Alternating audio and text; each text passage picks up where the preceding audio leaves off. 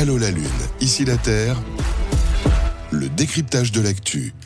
Et ce décryptage de l'actu, on le fait donc avec Philippe Grandcola, directeur de recherche au CNRS, directeur adjoint scientifique de l'Institut Écologie et Environnement euh, du CNRS. Donc, cette COP 15, on en parlait dans la précédente émission en amont, euh, elle s'est donc achevée le 19 décembre dernier avec un nouveau plan stratégique hein, qui a été euh, annoncé jusqu'en 2030. On va rentrer en détail. Certains parlent d'un accord historique, hein, comme souvent on emploie beaucoup de grands termes. Alors c'est quoi? C'est une réussite ou c'est un échec?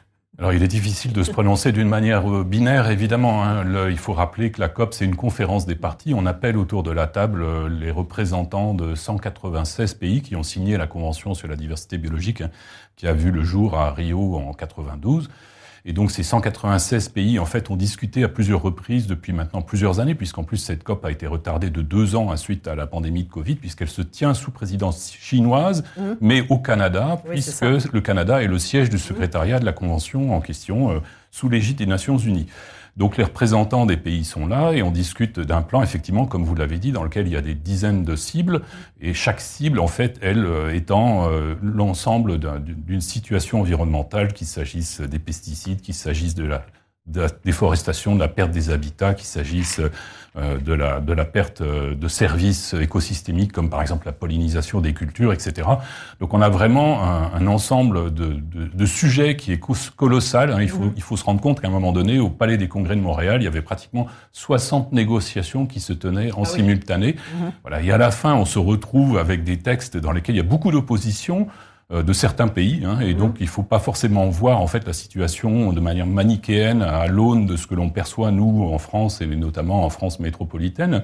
Il y a des pays euh, du Sud, euh, des pays en développement, qui s'opposent, par exemple comme l'Argentine, le Brésil ou l'Inde, qui s'opposent à certaines mesures que voilà la France voit ou l'Europe voit d'un bon œil. Hein, et on entend souvent des militants d'ailleurs trouver même que la position française n'est pas assez courageuse. Par exemple, quand mm. on parle des 30% de protection d'air dans le milieu naturel. Voilà, parce que c'est ce qui est sorti, on va dire, c'est un peu la cible emblématique, c'est d'atteindre 30% d'air, alors marine, côtière, terrestre et d'eau douce, protégée au niveau mondial à l'horizon 2030. Tout à fait. Alors, c'est pas la seule mesure, mais elle est mm. importante. Hein. C'est tout simplement avoir l'idée que quand on laisse des territoires euh, sans action humaine trop forte, on va leur permettre d'avoir des trajectoires un peu plus euh, spontanées et de cette manière de garantir un certain nombre de services Hein, la, en fait, le, fait de ne pas émettre de gaz à effet de serre, le fait de recueillir suffisamment d'eau, le fait de permettre la reproduction d'organismes, etc., avec des effets en fait qui vont euh, être positifs, y compris pour les régions adjacentes. Bon, par exemple, en France, on se targue d'avoir 30%, d'avoir déjà atteint ces 30%, mais dans lesquels en fait il y a beaucoup d'air qui ne sont pas protégés correctement, et que ça soit au niveau terrestre ou au niveau marin. Donc en fait, c'est un faux 30%. Et, et, de fait, on a entendu beaucoup de scientifiques ou de militants qui, à juste titre, ont critiqué quelque part la position française de ce point de vue-là. Mais il faut se rendre compte que cette position française était même quelque part relativement avancée, la position européenne, hein, puisque la France s'exprime à travers la, la, voix de la communauté européenne, euh, par rapport à d'autres pays hein, qui ont des problèmes soit de production vivrière, soit de production industrielle, euh, et qui ne souhaitent pas forcément voir une grande partie de leur territoire ou, euh, ou de leur zone marine exclusive être protégée. il en va de même pour les 30% d'écosystèmes extérieurs aux aires protégées pour lesquels on a, on a obtenu une, des effets de restauration, hein, parce que bien évidemment le but c'est pas d'avoir des aires protégées dans qui sont des espèces de sanctuaires et puis en dehors d'avoir à peu près n'importe quoi. Euh, de la même manière, ces questions de restauration, ça a un coût considérable hein, et euh, c'est un coût qui est pris en, en partie seulement euh, en charge par un fonds mondial pour l'environnement, auquel d'ailleurs les pays du Sud en fait déclarent ne pas toujours accéder de manière très facile. Et normalement, d'ici 2030-2050, ce fonds devrait abondé par euh, presque 200 milliards de dollars au niveau mondial, mais c'est notoirement insuffisant pour mettre en œuvre toutes les mesures dont on vient de parler. Puis il y a d'autres mesures très importantes hein, qui ont été prises en compte, notamment la baisse euh, de, de l'utilisation de pesticides. Alors, euh, la, la Alors c'est un objectif de réduction d'au moins 50% des risques liés aux pesticides, c'est ça d'ici 2030. si certains disent on ne parle pas aussi de, de, de, de volume Et pendu aussi, enfin il y a certains qui disent voilà, que c'est un petit peu tendancieux, si je veux la, dire. La, la, mm. négociation en fait a mis en balance deux critères, la quantité versus le risque. Alors il mm. faut savoir que la quantité c'est facile à mesurer. Mm, On le voit par exemple en France, euh, les plans de réduction euh, d'utilisation des pesticides ont été complètement inefficaces malgré la dépense de plusieurs milliards d'euros et aujourd'hui, la quantité euh, va encore croissante. Hein. Oui, c'est ça. Il y a des chiffres qui ont quasiment doublé en 30 ans hein, de cet usage des pesticides. Ouais. Mmh. Par contre, euh, il est très important de considérer le risque parce que de sans arrêt de nouvelles molécules sont mises sur le marché et ces molécules, euh, en fait, à, à quantité égale, posent beaucoup plus de problèmes. Donc, vous voyez bien, uniquement utiliser la quantité, pas le risque, ça aurait été euh, dommageable euh, finalement à l'issue des négociations. La communauté européenne, encore une fois, voulait que les deux critères soient utilisés conjointement. Mhm. Euh, un certain nombre de pays du Sud, là encore, n'ont pas accepté que la quantité soit mise en avant. Alors le risque, c'est très bien. Le problème, c'est qu'il va falloir arriver à le mesurer de manière vraiment standardisée. Néanmoins, c'est malgré tout une avancée. Puis il y a d'autres euh, sujets sur lesquels il y a eu moins d'avancées. Par exemple, l'empreinte écologique et les limites planétaires n'ont pas été prises en compte. L'océan, on en parlera peut-être après. Oui, exactement. Pas on n'a pas beaucoup parlé de la pêche aussi. Voilà, ça n'a pas été mentionné spécifiquement dans une des cibles, et ça c'est particulièrement regrettable. Mhm. euh, quand on parle d'agriculture et limitation, euh, en fait, euh, des, des, problèmes liés à l'agriculture, parce qu'il faut le rappeler, nous produisons plus que ce qui est nécessaire pour nourrir l'ensemble du monde. Le problème, c'est la spéculation, la disparité de ressources entre les pays et euh, les produits qui sont en fait produits de manière agricole ou par l'élevage mhm. sans qu'ils soient utilisés de manière cohérente dans le monde. On a mis côte à côte euh, l'intensification durable, qui est un concept pour le moins euh, complètement flou, et puis euh, l'agroécologie, mais l'agroécologie dont la valence écologique est très différente de celle qu'on a l'habitude de considérer, par exemple, en France. Donc là, là encore, de ce point de vue-là, la COP n'a pas, n'a pas abouti. Bon. Cela dit, globalement, compte tenu de la difficulté qu'il y a à mettre autour de la table 196 pays, c'est malgré tout effectivement un accord. Il faut voir qu'il n'est pas juridiquement contraignant.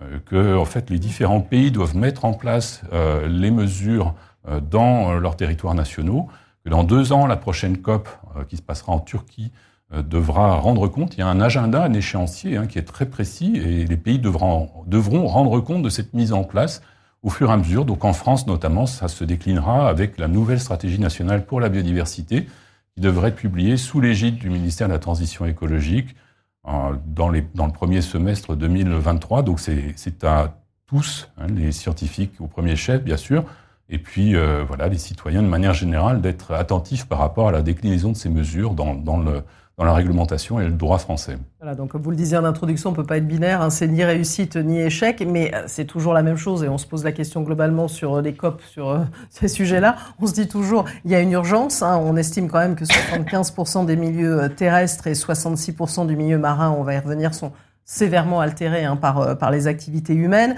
On parle évidemment d'extinction, hein, un million d'espèces animales végétales menacées euh, d'extinction. Donc, euh, on, va, s'y mettre quand Enfin, vous, votre regard de scientifique sur ce point-là. Alors, sur ce point-là, ben, c'est vrai qu'on a du, on a du mal finalement à faire comprendre ces enjeux. Hein. Je pense que le, les enjeux climatiques, même si quelquefois ils sont mal déclinés euh, au cours de certains, certains exposés publics, les enjeux climatiques sont, je pense, maintenant dans tous les esprits. On les prend en compte les enjeux concernant la biodiversité sont plus difficiles à faire passer. On a l'impression que le million d'espèces en voie d'extinction, finalement, ça n'émeut pas grand monde. Hein. Quand euh, moi j'explique à des collégiens ou des lycéens, quand ils auront mon âge, il n'y aura plus de girafes, d'éléphants, de rhinocéros, etc. Je vois effectivement que ça les peine, hein, mais je pense que pour le commun des mortels, ça s'arrête là. Euh, alors qu'en fait, euh, de la même manière que dans la crise climatique, il y a des aléas, hein, des, des, aléas qui vont en fréquence croissante, hein, qui sont attribuables à une perturbation globale de manière statistique. De la même manière, il y a des aléas qui vont croissant en matière de biodiversité. On peut citer le plafonnement agricole, on peut citer en fait le dysfonctionnement des pompes à carbone. Hein. On sait aujourd'hui, euh, il y a pratiquement un quart des émissions de gaz à effet de serre chaque année qui sont captées biologiquement par l'océan. Euh, si on perturbe le fonctionnement euh, du plancton, euh, des algues, etc., qui captent ce carbone, évidemment, ou par exemple des cétacés, euh, si on, on, on, perturbe le fonctionnement de ces pompes à carbone, on va encore aggraver le, le problème, du, le problème du, du, changement climatique. Et puis il y a aussi d'autres aléas liés à la crise de la biodiversité, comme par exemple la multiplication des maladies infectieuses à réservoirs animaux. Euh, typiquement, euh, voilà, euh, depuis 1950, on a 300 émergences de pics épidémiques ou de maladies nouvelles qui sont liées tout simplement à la fragmentation des milieux naturels et à la promiscuité croissante entre les humains et d'autres animaux. Euh, donc on se trouve dans une situation. on a connu une pandémie, on voit bien ce que vous voulez dire derrière voilà, tout, tout à fait. Hein. Il y en a d'autres qui apparaissent en permanence, fort heureusement souvent qui, qui sont moins contagieuses, qui se transmettent moins. Mais au cours de, au cours de l'année, au cours de l'année 2022, on en a encore trois qui sont apparus euh, dans des régions du monde assez, assez différentes les unes des autres. Fort heureusement, se, se sont arrêtés dans leur propagation immédiatement. Donc voilà, les aléas de la biodiversité existent également il ne s'agit pas seulement euh, de voir disparaître avec tristesse un certain nombre de papillons et de girafes, ce qui est évidemment insupportable au plan éthique, hein, euh, mais au plan fonctionnel, exactement comme pour le climat, on court des risques euh, et si on ne fait rien, ce qui est pas tout à fait le cas actuellement, mais on n'en est pas loin, on va effectivement vers un désastre alors que euh, la biodiversité est une source euh, de bonheur, de plaisir et d'agrément. Hein, voilà, végétaliser les villes, manger des fruits et légumes euh, en circuit court ou voilà, contempler un paysage végétal ou marin en équilibre écologique, bah, c'est un, c'est un bonheur ineffable. Hein, malheureusement, on n'y prête pas assez attention et on parle aussi souvent, et ça a été évoqué pendant la COP15 aussi, du rôle des entreprises, mais on a l'impression que parfois aussi les entreprises sur ces sujets-là, elles ont du mal à s'en emparer, parce que qu'est-ce que ça veut dire, biodiversité? Alors je pense qu'il y, y, a quand même, enfin moi, pour interagir régulièrement avec le monde des entreprises, euh, par exemple euh, dans le cadre du Grand Défi ou des conventions entreprises climat, je vois que ça bouge. Euh, je pense qu'il y a au contraire beaucoup d'entreprises qui se saisissent du sujet parce qu'elles voient que l'État a du mal à réglementer suffisamment rapidement. Euh, et qui se demandent quoi faire. Hein. Et donc, évidemment, la, question, c'est comment être efficace hein, en tant que citoyen, en tant qu'entreprise, en tant que collectivité.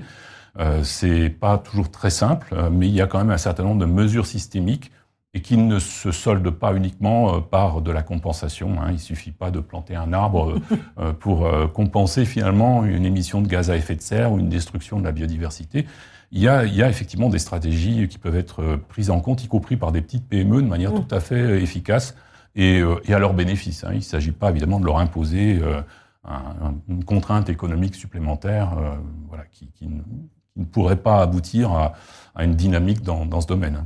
Bah merci à vous en tout cas Philippe Grandcola, directeur de recherche au CNRS, directeur adjoint scientifique de l'Institut écologie et environnement du CNRS pour nous avoir éclairé sur cette COP 15 pour la biodiversité. Allô la Lune, ici la Terre. Une émission à réécouter et télécharger sur le site de Carbone Zéro la radio et sur toutes les plateformes de streaming.